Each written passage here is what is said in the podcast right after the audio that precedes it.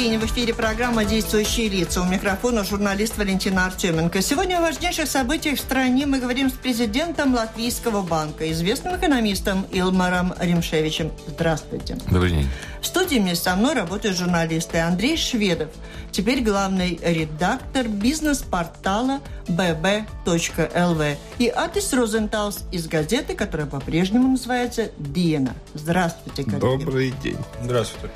После присоединения к еврозоне значение Банка Латвии как таковое, оно изменилось. Вы теперь подчиняетесь Европейскому Центробанку, вы наравне со всеми остальными 17 банками других стран еврозоны. Во-первых, наверное, нужно напомнить слушателям, что э, на протяжении всего прошлого года Банк Латвии объяснял, что ничего не изменится. Я сегодня еще только могу это еще раз э, утвердить, что единственное изменение, что произошло в течение э, последних восьми месяцев, это то, что окончательное решение монетарной политики Банка Латвии, которое до сих пор принималось, или до 1 января принималось в Банке Латвии, здесь в Риге, а оно подготавливается и отвозится э, в виде мнения, в виде проекта во Франкфурт. Остальное все по-прежнему, что касается управления резервом, управлением наличностью, статистикой, управлением платежными ресурсами. И эм, выполнениями всех э, платежных заданий коммерческих банков все остается по-прежнему в Банке Латвии. Если ничего не изменилось, в то же время известно, что вы не руководите, не контролируете, ну, вернее, Центробанк латвийский, коммерческими банками. Что касается решений политиков, правительства, там вы тоже практически не вмешиваетесь. Насколько я понимаю, не имеете возможности поруководить какими-то процессами. Но вы неправильно Там... понимаете. В целом мы чувствуем в нашем обществе, что люди не понимают вообще, что такое экономика, что бюджетный дефицит, а что э, потребительский спрос и так далее. И видите, вы тоже а говорите, вы не знаете, что Банк Латвии там, ну, э, отдал свои функции там, и, значит, его можно как бы и ликвидировать. Во-первых, Банк Латвии является тем учреждением в Латвии, без которого вообще ни одно платежное поручение не происходит. Значит, Банк Латвии осуществляет все платежные взаимозачеты между банками. Банк Латвии является платежным центром, где это все платежные поручения сходятся вместе и проходит через Банк Латвии и меняет стороны. Если Светбанк платит Светбанку, то это все происходит через Банк Латвии. Или, я не говорю о остальных банках. Значит, это операции, можно сказать, уже компании с самыми высшим, высшими технологиями и которыми а, Банк Латвии уже владеет на протяжении 20 лет.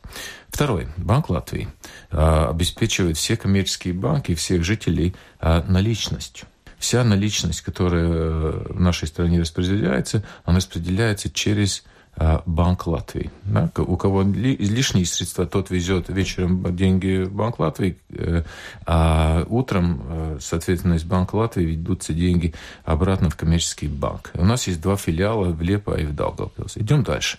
Банк Латвии управляет нашими э, международными золотовалютными резервами.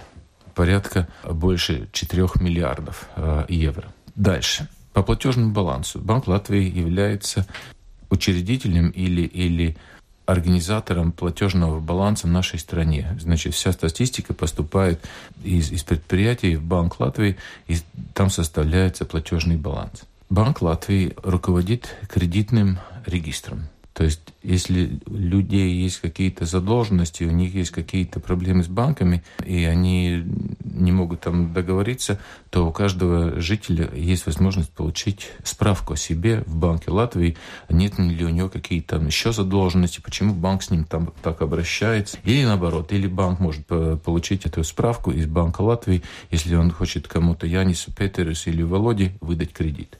Я могу еще продолжить, я просто не хочу все ваше... Это даже очень интересно, но я не поняла, что вы такого делаете, чтобы мы стали состоятельнее, чтобы вы э, заработали что-то для Латвии? У Банка Латвии есть свои, конечно, задачи. Это оговорены в законе. О Банке Латвии, способствовать стабильности э, цен, способствовать э, расчетам межбанковским. Да. И это как раз способствует тому, что за последние... Э, конечно, мы советчик правительства, и то, что вы упомянули в начале, это, просто неверно. Мы действительно консультируем правительством людей, которые создают экономическую политику в стране. И думаю, что в нас слушается Латвия сегодня является пятый год подряд самой быстро развивающей страной.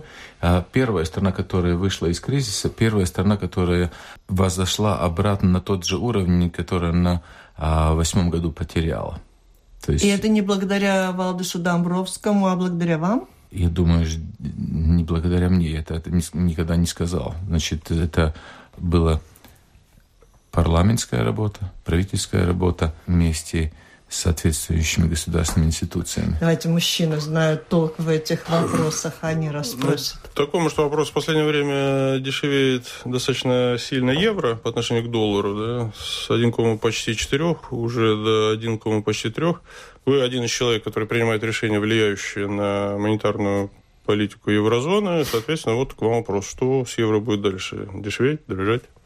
Это как раз вот э, один из тех вопросов, которые нам всегда тут а за последние годы тоже задавали, вот почему вот лат такой крепкий, и вот тоже крепкий евро нам как раз не, не по руке.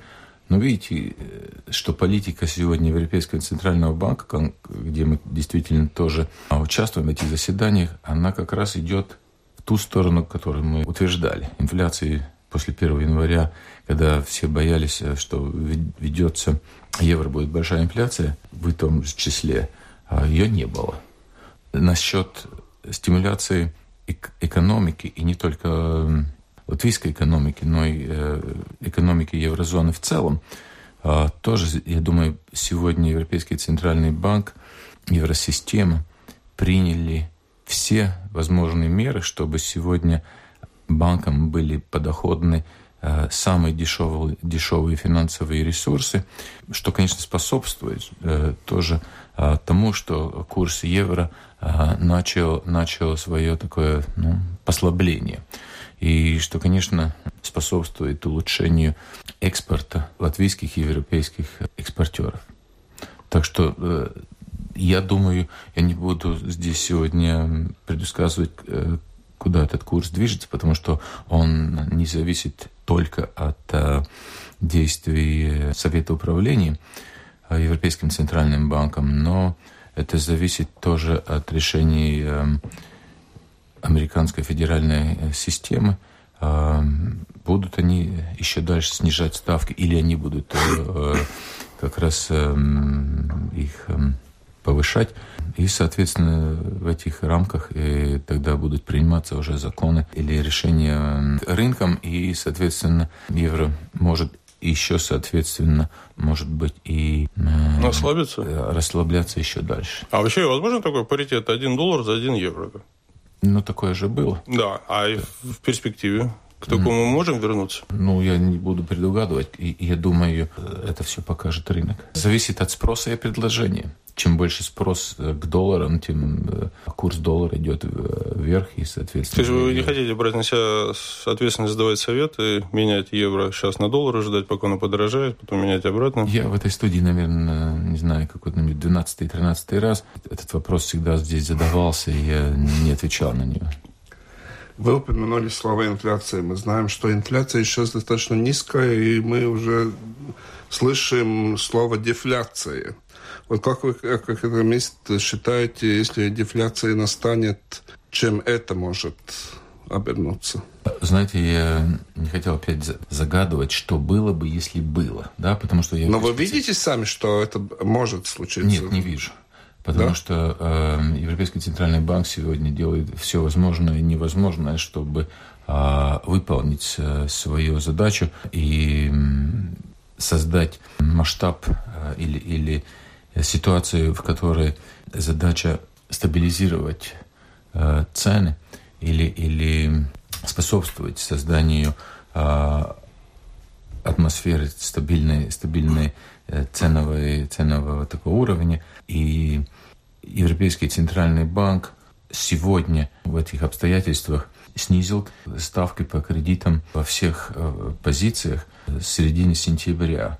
А банкам будут эм, доступны еще 400 миллиардов. То есть, другими словами говоря, Европейский центральный банк делает все возможное, чтобы этот э, спрос к товарам, к услугам возобновился и чтобы снижение уровня инфляции а, остановилось.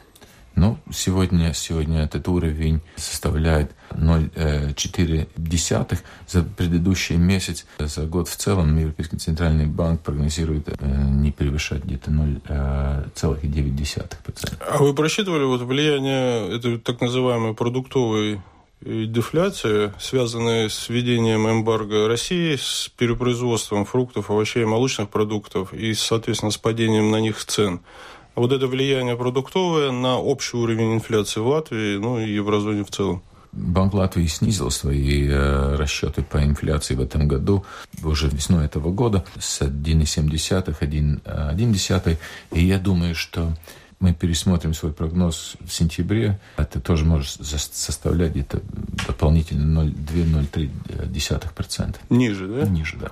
Это в Латвии имеется в виду? Это в Латвии. Да. А на еврозону в целом, я, я думаю, поскольку Латвия, удельный вес Латвии в расчетах э, небольшой, а я думаю, в целом на это не, не составит дополнительного влияния.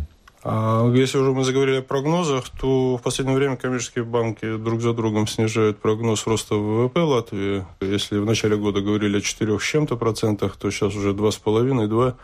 А в этом плане Банк Латвии как прогнозирует уровень прироста или, может быть, нулевой ВВП в этом году? Банк Латвии в своем базисном сценарии в июне 3,3 а, было? Э, сказал, вот именно, дал две цифры или, или два сценария. То есть э, базисный сценарий был 3,3 а, при ухудшении дальнейшего состояния экономики из-за дополнительных санкций, так называемый сценарий риска или рисковый сценарий предсказывал где-то примерно 2,8-2,9%. И мы сегодня видим, что это как раз, наверное, и будет э, наш новый прогноз 2,8-2,9% за год в целом. Так что э, условное снижение, а, но, э, тем не менее, Латвия остается одной из самых быстро развивающихся экономик в еврозоне. И я думаю, здесь нет повода для драматизации ситуации. Однако снижение ВВП ведь означает, что денег поступит в казну меньше, а запросов как бы появилось больше в связи с тем, что многие отрасли и предприниматели сегодня рассчитывают на дотации и поддержки. Вот чисто по деньгам, а как же мы тогда будем жить, хоть и быстро растущие? Но это очень условно связанные вещи, потому что уровень запросов на сегодняшний день поставляется Министерством финансов из ресурсов, которые были для чрезвычайных случаев, и такие деньги в распоряжении министр, э, Министерства финансов есть. А что касается ВВП и снижения дополнительных доходов, то вы, конечно, правы, да, с этим государственный бюджет и люди, которые за это отвечают, э, должны рассчитывать. Э, тем самым бюджетный дефицит в этом году может быть несколько выше, как первоначально рассчитан. А сколько? Был, по-моему, 1%? Я думаю, где-то в рамках 1,3 и 1,5%. А накладывает ли отпечаток вот на разработку госбюджета и фискальной политики в целом тот факт, что впереди выборы, и из всех уже радиоприемников слышны все громче обещания помочь той категории населения, другой от политиков, я имею в виду, да?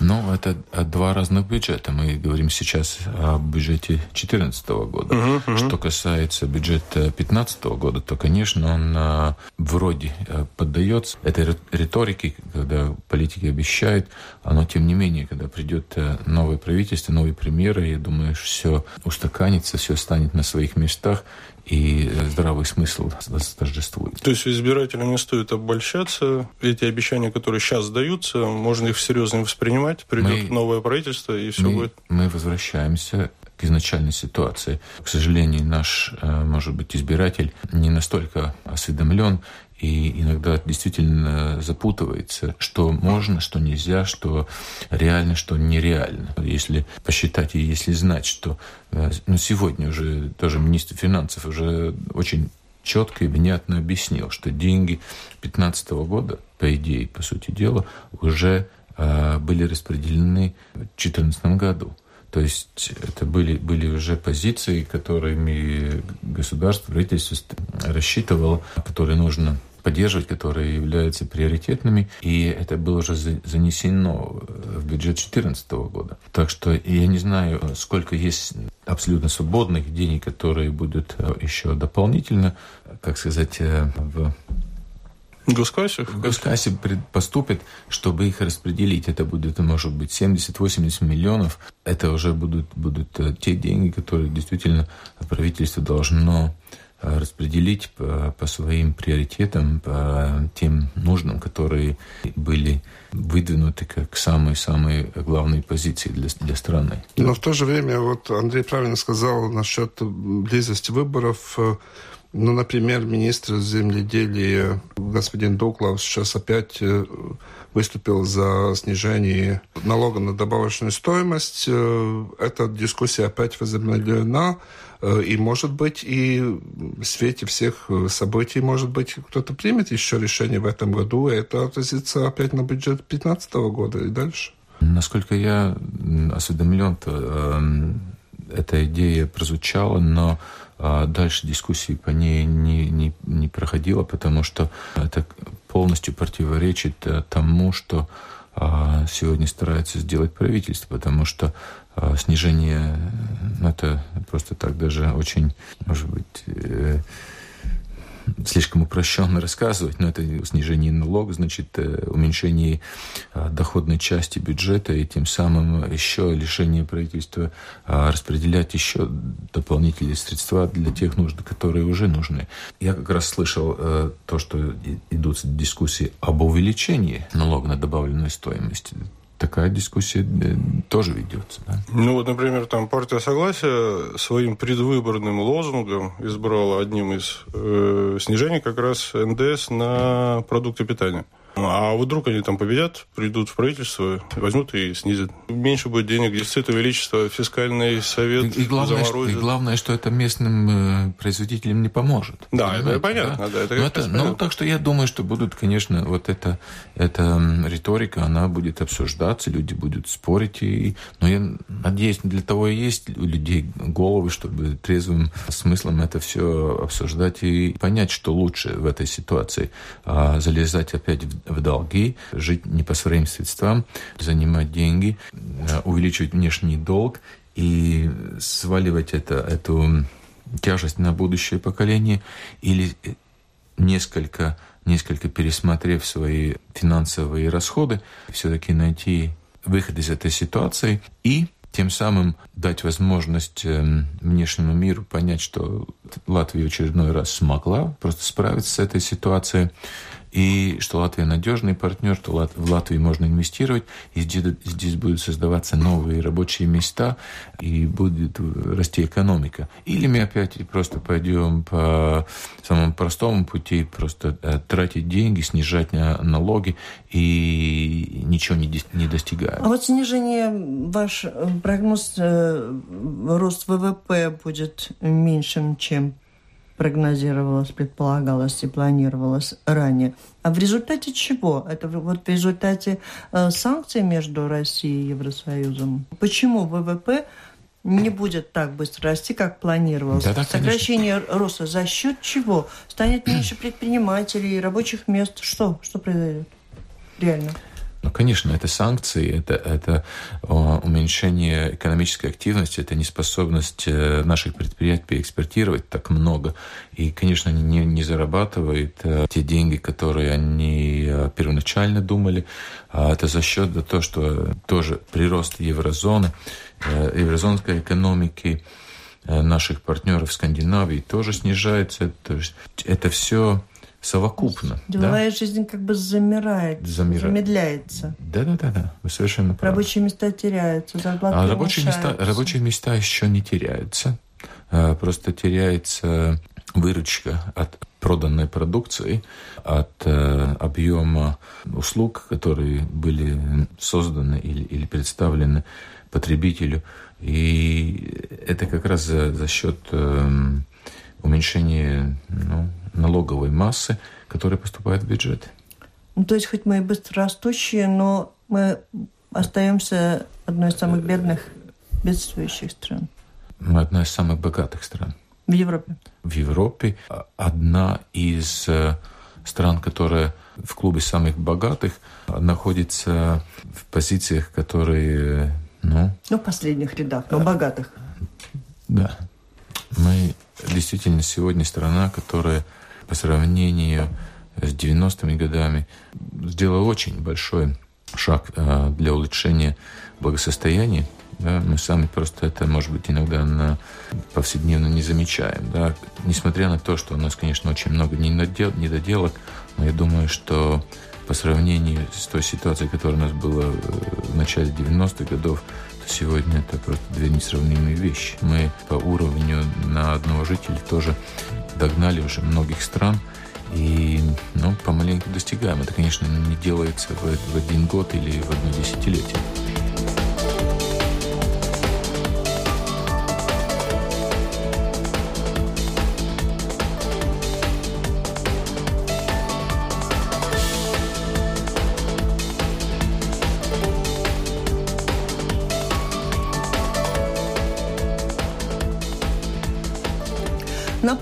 Слушаете программу «Действующие лица». В ней сегодня принимает участие президент э, Банка Латвии Илмарс Ремшевич и журналисты.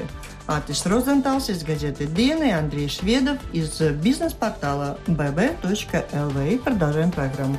А все-таки какие отрасли в Латвии находятся больше всего в зоне риска в условиях э, санкций? И в результате деятельности предприятий каких отраслей вот это снижение-то и произойдет, скорее всего. Ну, как я упомянул, э, на сегодняшний момент э, это два ведущих фактора. То, что э, снижается темпы прироста в еврозоне в целом, куда Латвия экспортирует, и там нет одной конкретной отрасли, там буквально все отрасли задействованы. Ну а насчет санкций, ну, мы сегодня знаем об этих продуктах, которые находятся в этом списке. Это главным образом молочная промышленность вот когда мы вступили в еврозону, мы тоже с вами встречались э, в этой, же, в этой же студии или другой. И мы тогда достаточно много говорили о том, э, как много будет плюсов, когда Латвия вступит в еврозону. Вот оправдались ли эти все хорошие предсказания, все надежды? Есть ли, выполнилось ли все, о, о чем надеялись? Это все сбылось. Даже, даже у нас в сне не снилось, что это все произойдет именно так. Да? А все опасались, что курс может поменяется. Не поменялся.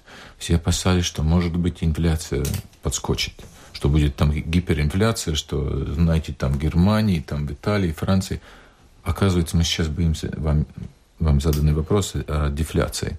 Люди думали, что, знаете, поменяет там, может быть, 5, 6, 7 тысяч, а остальное, может быть, не поменяет оказывается, поменяли все и будут менять вечно. Это только начало.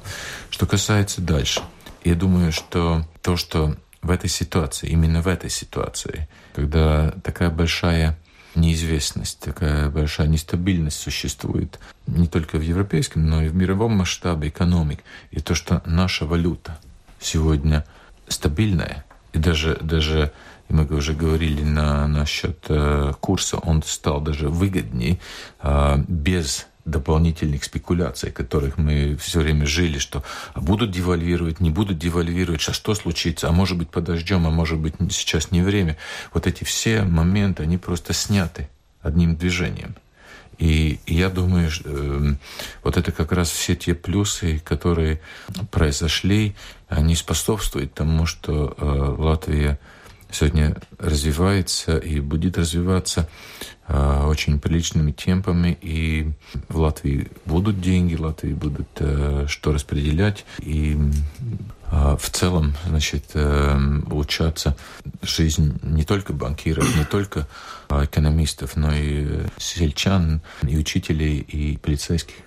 Ну, есть и пострадавшие от введения евро. Те же банки, обменные пункты, которые на конвертации зарабатывали 70 миллионов латов в год. Бед, бедные, бедные банки. За 7 месяцев зарабатывали 200, больше 200 миллионов. Ай, как они пострадали. А так бы 300, 300 заработали. А, понятно. Ну...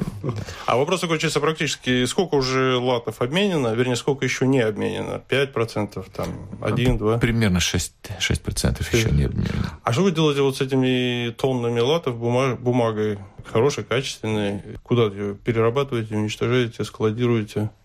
Просто пере, перерабатывается и уничтожается. В Латвии, да? Да, конечно. Mm. А, вот фон э, в мире все-таки все время меняется. Вот э, Литва тоже сейчас э, в 2015 году вступит в еврозону. Считаете ли вы, что вступление Литвы будет таким же гладким, как вы сейчас рассказали, как было в Латвии, или у них есть какие-то другие препятствия еще? Я уверен, что будет тоже так гладко, потому что мы являемся консультантами.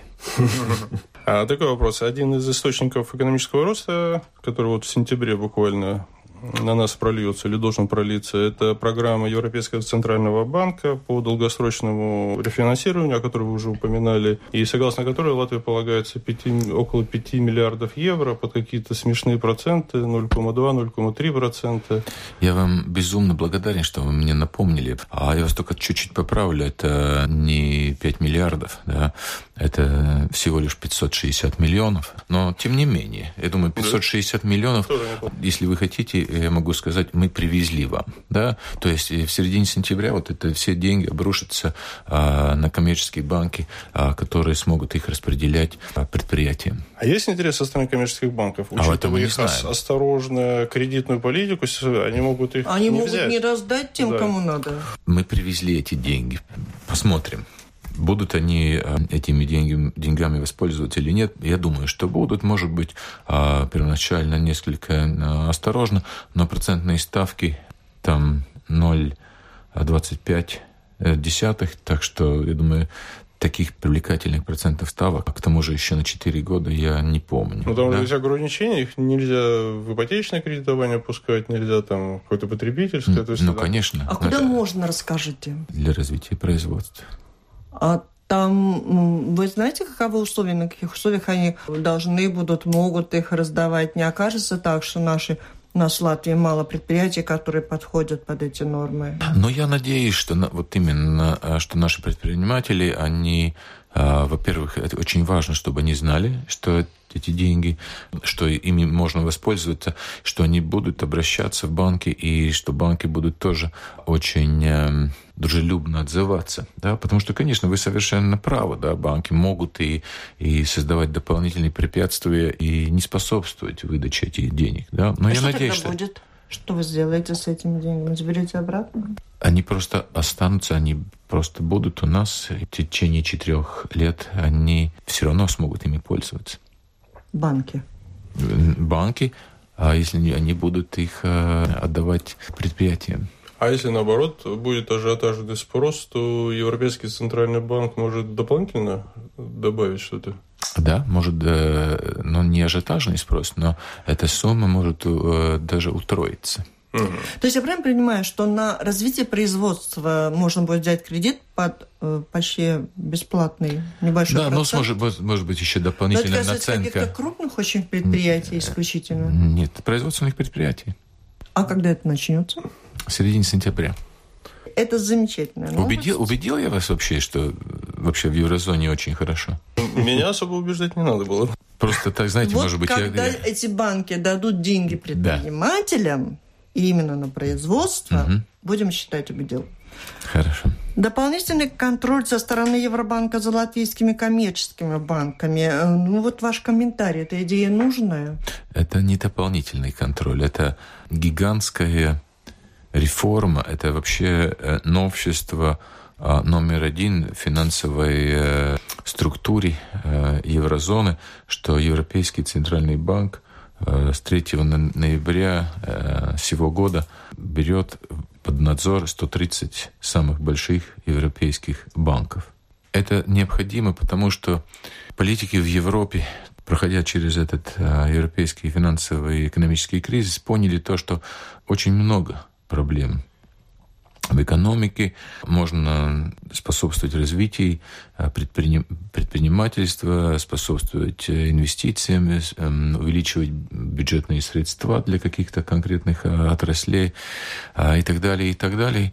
Но если финансовая система вдруг подшатнется, и правительство должно будет туда вкладывать дополнительные ресурсы, то очень много из того, что сделано, может просто э, быть списано на нет.